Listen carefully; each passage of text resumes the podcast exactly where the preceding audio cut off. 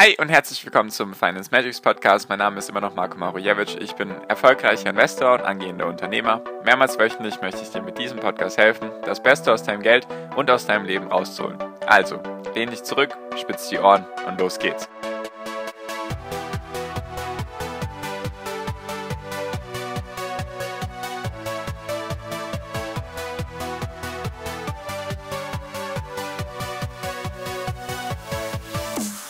Hi und herzlich willkommen zum Finance Magics Podcast. Wir sind heute bei Folge 241 und heute möchte ich mit dir über Buy and Hold reden und warum es oder warum es nicht in 100% der Fällen zum Erfolg führen kann. Genau. Dazu gleich was zu den verschiedensten Punkten. Nur ich wollte mich jetzt nochmal bei dir wegen der Audioqualität entschuldigen, die letzten zwei, drei Folgen. Ich hatte da ein bisschen Probleme weil mein altes Aufnahmegerät kaputt gegangen ist. Jetzt habe ich hoffentlich eine Lösung gefunden. Zumindest klingt das für mich jetzt viel, viel besser. Sogar besser als davor. Ich hatte in den letzten zwei, drei Folgen nämlich auch das falsche Aufnahmegerät ausgewählt in den Einstellungen. Deswegen tut es mir sehr leid. Ich hoffe, du kannst mir verzeihen und jetzt in Zukunft sollte wieder alles gut klingen. Genau. Also, Buy and Hold, falls das kein Begriff ist, ist ja so ein wie soll ich sagen, eigentlich eine Anlagestrategie oder eine Anlageart, dass du Aktien kaufst und dass du sie liegen lässt. Also buy, kaufen, hold, halten. Also es gibt da viele solcher Sprüche von, sage ich mal, langjährigen Investoren, die dann halt sagen, ja, am besten du nimmst eine Schlafpille, also du kaufst jetzt Aktien, dann nimmst du Schlaftabletten und in 20 Jahren schaust du drauf. Und dann sind die Aktien sozusagen auf jeden Fall höher als heute. Und du hast halt nicht dieses Problem mit hoch und runter und kaufe ich jetzt, verkaufe ich jetzt und so weiter. Deswegen, ja, gibt es eben viele Verfechter von. Und im Kern ist das auch meine Strategie. Also mache ich ja auch. Ich kaufe Aktien, bei denen ich Potenzial sehe und halte sie dann mehrere Jahre. Natürlich, wenn sie dann irgendwie nicht mehr meinen Ansprüchen genügen, dann flie fliegen sie auch früher aus. Nur im Kern habe ich jetzt auch einige Aktien, die ich schon vier, fünf Jahre besitze, also seitdem ich Investor bin. Und genau. An sich ist das eine lobenswerte Strategie, weil viele machen halt einfach den Fehler, dass sie zu früh verkaufen oder dass sie dann ja, einfach zu viel kaufen, zu viel verkaufen, einfach dieses Trading, also dieser Trading-Aspekt da reinkommt und genau, deswegen ist an sich die Strategie auch gut und auch verstehe ich auch, dass die sich so lange gehalten hat. Jedoch gibt es halt viele, die dann einfach sagen, ja, egal wie jetzt das Unternehmen ist, ich kaufe die jetzt einfach und in 20 Jahren sieht die Welt eh besser aus. Also sozusagen, dass sie sich keine Mühe machen, das Unternehmen genau anzuschauen und sich zu überlegen, wie könnte es in 20 Jahren denn aussehen. Und deswegen auch ganz am Anfang habe ich gesagt, es funktioniert nicht in 100% der Fällen. Nämlich es gibt auch Ausnahmen, also du kannst Buy and Hold nicht einfach blind machen, besonders haben wir halt aktuell auch die Veränderung in der Welt dass Sachen immer schneller ablaufen und dass technologische Veränderungen viel, viel schneller stattfinden als noch früher. Deswegen ist das sowieso so ein Thema. Wie gut funktioniert das noch in Zukunft, and Hold? Weil die letzten Jahrzehnte hat sehr gut funktioniert. Nur ist die Frage, wie entwickelt sich das eben die nächsten Jahrzehnte? Und dazu mache ich dann auch noch irgendwann Folgen. Nur heute soll es mir ein paar Beispiele gehen, wie du trotz 20 Jahren Anlagezeitraum schlechte Investments tätigen kannst. Und das sind jetzt deutsche Unternehmen, die auch jeder kennt, die auch eine gewisse Größe haben. Einfach habe ich mir immer gedacht, weil da auch viel meine WhatsApp-Gruppe, über die gesprochen wird, habe ich mir gedacht, mache ich einfach mal ein paar Beispiele, mit denen sich auch jeder identifizieren kann. Und was jetzt wichtig ist, 20 Jahre, wenn wir jetzt genau 20 Jahre zurückgehen würden, wären wir in der Dotcom-Blase. Deswegen, das habe ich bewusst nicht gemacht. Nicht, dass jemand sagt, ja, Marco vergleicht jetzt die Dotcom-Blase mit der aktuellen Zeit. Deswegen habe ich extra nicht 1999 oder 2000 genommen, sondern das Jahr 2001. Und ich habe jetzt den November 2001 genommen, soweit ich die Daten hatte. Also ich habe jetzt drei Unternehmen und da habe ich jetzt eben November 2001 verglichen mit den aktuellen Kursen, weil wir haben jetzt Anfang Oktober. Also finde ich das in Ordnung, 20 Jahre. Ist eine lange Zeit. Für viele vielleicht ihr kompletter Anlagezeitraum oder halt dann noch ein bisschen mehr obendrauf. Und deswegen sollte ja in den 20 Jahren auch was bei rumkommen. Das ist ja zumindest die Strategie. Sonst könnte man ja auch in dem Sinne Aktien, also Einzelaktieninvestments lassen und alles in ETFs machen. Deswegen einfach mal ein paar Beispiele. Genau, ich habe die Lufthansa, Daimler und Bayer. Einfach mal als Beispiele, wie es auch nicht funktionieren kann mit Buy and Hold, weil hättest du zum Beispiel die Lufthansa gekauft, im Jahr 2001, also November 2001, hättest du damals 14 Euro für die Lufthansa-Aktie gezahlt. Und aktuell zum Zeitpunkt meiner Aufnahme, Anfang Oktober eben 2020, auch damit sich die Leute, die das dann in Zukunft anhören, wissen, auf welchen Tag ich mich beziehe, sind die jetzt bei 7,30 Euro. Heißt also, du hättest jetzt nach 20 Jahren, hättest du das Geld, was du investiert hast, davon hättest du jetzt die Hälfte. Du hättest nach 20 Jahren einen Verlust von 50 Prozent. Von einem Unternehmen, sage ich mal, was viele oder sehr, sehr viele Deutsche kennen. Es gibt auch, also sehr, sehr viele sind auch bestimmt schon mit Lufthansa geflogen. Und an sich interessant, sage ich mal, dass, dass die so lange überlebt haben in einem Markt, der hart umkämpft ist. Und das ist eben der erste Punkt, der da schwierig ist. Deswegen konnten die sich auch nicht so stark etablieren, beziehungsweise nicht etablieren, sondern halt, dass sie die kompletten Marktanteile gewinnen, weil eben das ein Markt ist. Da ist sehr, sehr viel Konkurrenz. Das merkst du dann halt auch im Aktienkurs. Die Aktienunternehmen, die eben zum Beispiel starker Konkurrenz ausgesetzt sind und sozusagen kein Monopol in Anführungszeichen ausbilden können, das merkst du dann auch, dass die sich nicht so stark entwickeln können, beziehungsweise auch innovationsgetrieben, wenn sich da eine wenn es da eine Branche gibt, in denen seit Jahrzehnten nichts Neues passiert, was jetzt eben bei der Luftfahrt eben der Fall ist, dann passiert da auch nicht so viel mit den Unternehmen. Weil in der Börse wird halt die Zukunft gehandelt und wenn die Zukunft genauso aussieht wie die Gegenwart, dann gibt es da sozusagen keinen Grund, Unternehmen zu kaufen.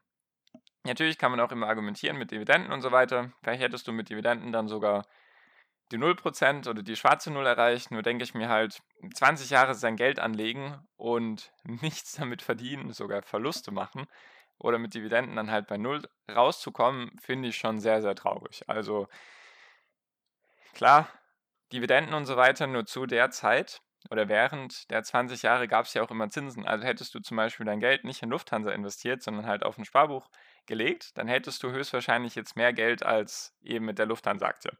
Als Beispiel jetzt erstmal. Dann ein anderes Beispiel ist Daimler. Die haben im Jahr 2001 im November, ja, also im November 2001, also vor knapp 20 Jahren, oder ja, sagen wir mal 19 Jahre eher, es sind ja nicht ganz 20 Jahre, nur 19 Jahre, damit man es halt auch vergleichen kann, weil ich wollte jetzt auch nicht sozusagen den Kurs von vor 20 Jahren, also beziehungsweise im November 2001, wollte ich jetzt auch nicht vergleichen mit dem Wert vor Corona. Deswegen, also ich habe ich habe mich jetzt bewusst dazu entschieden, sozusagen, weil wir ja vor 20 Jahren eine Krise hatten und jetzt aktuell auch, dass ich einfach jetzt die Zahlen mit einem vergleichbaren Wert nach der Krise vor 20 Jahren vergleiche. Also man hätte rein theoretisch auch den Höchstpunkt von den Unternehmen im Jahr 1999, 2000 mit den Unternehmen, sage ich mal, vor Corona vergleichen können. Dann wäre das Ergebnis noch viel, viel schlechter. Kann ich dir auch sagen. Dann wäre das Ergebnis wirklich noch schlechter. Deswegen habe ich jetzt extra bewusst zwei Krisen genommen oder die Zeit nach der Krise, weil die Unternehmen sich ja auch dementsprechend erholt haben. Nur, dass du dich jetzt nicht wunderst, warum ich jetzt das gemacht habe. Hätte ich das zum Beispiel noch vor ein paar Monaten gemacht oder so, vor Corona, dann hätte ich es wahrscheinlich mit den Höchstständen der Dotcom-Blase verglichen. Nur, dass du dich da eben nicht wunderst. Genau, also November 2001, Daimler hatte einen Kurs von 46 Euro und jetzt 6. Oktober 2020 einen Kurs von 48 Euro. Also du hast nach 20 Jahren eine Null mit Dividenden. Die waren, glaube ich, in den letzten 20, 30 Jahren oder in den letzten 20 Jahren vielleicht so bei 3, 4 Prozent im Schnitt. Habe ich jetzt nicht ganz genau nachgeschaut, nur wenn du dir die Dividendenhistorie anschaust von den letzten 5 Jahren, dann sollte das in etwa passen. Also hast du da 3, 4 Prozent pro Jahr gemacht, wenn du noch Inflation abziehst und es vergleichst mit einer Alternative, bei der du Zinsen bekommen hättest ohne Risiko, also in dem Beispiel dann das Sparbuch- und Tagesgeldkonto, was ja vor ein paar Jahren noch erträgliche Zinsen von 2, 3, 4, 5, 6 Prozent pro Jahr gebracht hat. Deswegen ist das dann schon traurig, wenn du nach 20 Jahren dann halt eigentlich bei nichts rauskommst, so gesehen. Und noch ein anderes Unternehmen, was auch viele kennen und was ja auch weltweit aktiv ist, so wie auch Daimler und Lufthansa, ist Bayer. Die haben vor 19 Jahren November 2001 haben die 36 Euro gekostet pro Aktie. Und jetzt im Oktober 2020 kosten die 47 Euro. Und die habe ich jetzt auch bewusst reingenommen, weil das jetzt mal was anderes ist. Weil da, sage ich mal, Corona natürlich auch mit reinspielt, aber jetzt auch die Monsanto-Übernahme. Weil was auch passieren kann, du kannst auch ein tolles Unternehmen haben, was in einem tollen Markt unterwegs ist. Und dann kann es halt sein, dass das Unternehmen sich übernimmt. Weil mit Monsanto hat, hat sich Bayer auf jeden Fall übernommen. Also kann man fast gar nicht anders sagen. Die sind jetzt aktuell weniger wert als vor dem Kauf, sozusagen ohne Monsanto. Vor, also wenn du jetzt Bayer mit Monsanto vergleichst, äh, mit Monsanto zusammengenommen vergleichst mit Bayer vor Monsanto, bevor sie Monsanto übernommen haben, sind sie jetzt weniger wert als vorher. Also die Übernahme hat nichts gebracht, sie sind jetzt weniger wert trotz der Übernahme. Und da kann es halt auch sein, dass du halt vielleicht sehr, sehr lange, wenn du dir den Bayer-Chart anschaust, bis 2015, dann ist die Aktie von 36 Euro im November 2001 auf über 120, 130, 140 Euro gestiegen bis 2015. Dann gab es ein bisschen eine Seitwärtsphase, dann kam die Monsanto-Übernahme und jetzt kam Corona und jetzt hast du eigentlich in den letzten vier Jahren deine ganzen Renditen, die du erwirtschaftet hättest, in den 15 Jahren zuvor, hättest du jetzt einfach verschwinden gesehen. Und das ist halt auch etwas, was passieren kann. Deswegen ist es halt auch wichtig, dass man meiner Meinung nach sich zumindest immer mit den Unternehmen beschäftigt, dass man sich da immer anschaut, was machen die. Also ich bin, ich würde sagen, meine Strategie nennt sich aktives Buy and Hold. Also ist jetzt ein Paradoxon in sich, nur ich kaufe auch Unternehmen, von denen ich mir verspreche, dass ich sie einfach liegen lassen kann, weil ich weiß, die haben Potenzial. Und ich weiß auch, mal geht es an einem Tag runter oder mal geht es einen Monat runter, dann geht es einen Monat hoch. Das ist vollkommen normal. Nur ich, ich beschäftige mich trotzdem immer weiter mit den Unternehmen. Ich lasse sie jetzt nicht liegen und denke mir, ja, ja, egal was das Management jetzt heute fabriziert, das ist doch in 20 Jahren eh egal. Kann es eben sein, kann aber auch nicht sein, einfach weil manche Dinge passieren, die halt du vielleicht nicht erwarten kannst. Also Lufthansa hat jetzt halt klar das Problem mit Corona, aber konnten sich halt auch nicht durchsetzen mit ihren Kosten. Es gab halt immer wieder Konkurrenz und so weiter und auch ist es ein Markt, der sehr stark durch den Staat reguliert wird, also können sie da auch nicht Preissetzungsmacht vollführen. Dann haben wir Daimler. Jetzt ist die Frage, sind die aktuell gut gerüstet für die Zukunft, egal welche Zukunft man jetzt, von welcher Zukunft man ausgeht. Elektroautos und autonomes Fahren und so weiter und so fort und alles, was dazukommt. Sind die da gut gerüstet und wie sieht es jetzt mit Bayer aus? Kriegen die ihr Monsanto-Problem Monsanto sozusagen in den Griff? Wie lange geht das noch mit den Klagewellen und so weiter und so fort? Also wie du siehst, an sich drei Unternehmen, die auch Qualitätsunternehmen aus Deutschland sind, die auch weltweit bekannt sind. Die Produkte benutzt man auf jeden Fall öfters mal, sieht man wahrscheinlich, manchmal weiß man wahrscheinlich gar nicht, dass man irgendwelche Bayer-Produkte zum Beispiel benutzt, hätte ich jetzt gesagt.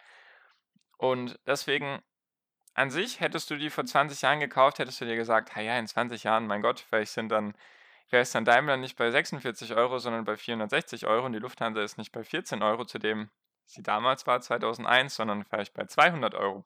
Einfach weil du gedacht hast, ja, das sind Qualitätsunternehmen, die werden sich durchsetzen.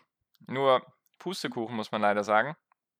Einfach weil es auch gegen dich arbeiten kann. Jetzt ist die Frage, wie sieht es denn in Zukunft aus? Also lohnt es sich denn jetzt, die drei Unternehmen zu kaufen und sie dann 20 Jahre liegen zu lassen und dann zu schauen, sieht dann die Welt vielleicht anders aus? Gibt es die Unternehmen dann noch? Sind die dann vielleicht weg? Wurden die übernommen? Vielleicht schaffen sie es auch jetzt durch die Decke zu gehen. Das ist halt die Frage, die sich damit stellt. Nur, was ich einfach sagen möchte, Buy and Hold funktioniert auf jeden Fall. Es ist schon sehr hilfreich, wenn du Aktien kaufst von guten Unternehmen, die sehr viel Potenzial haben für die Zukunft und die einfach liegen lässt.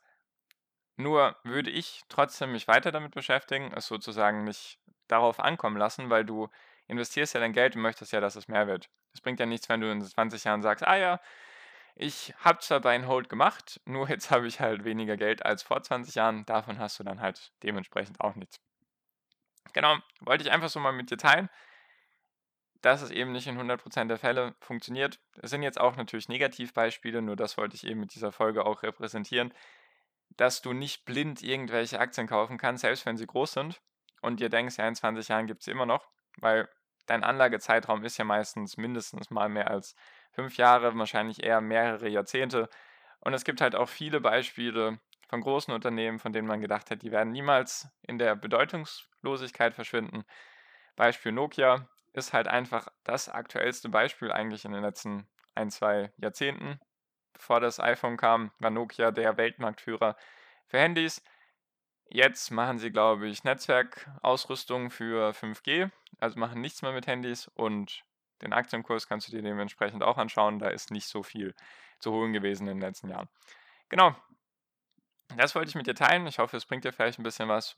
Ich werde auch in Zukunft noch ein bisschen über Buy and Hold reden und wie ich dann noch meine Meinung oder was meine Meinung dazu ist und wie ich das so alles sehe. Genau. Falls du dich dann mit anderen austauschen magst über das Thema oder über deine Aktien und so weiter, einfach der erste Link in der Podcast-Beschreibung ist der Link zur WhatsApp-Gruppe. Weißt du alles schon, habe ich jetzt bestimmt schon mehr als 100 Mal gesagt. Es lohnt sich auf jeden Fall für dich.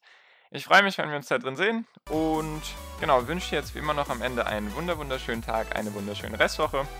Genieß dein Leben und mach dein Ding. Bleib gesund und pass auf dich auf und viel finanziellen Erfolg dir. Dein Marco. Ciao, mach's gut.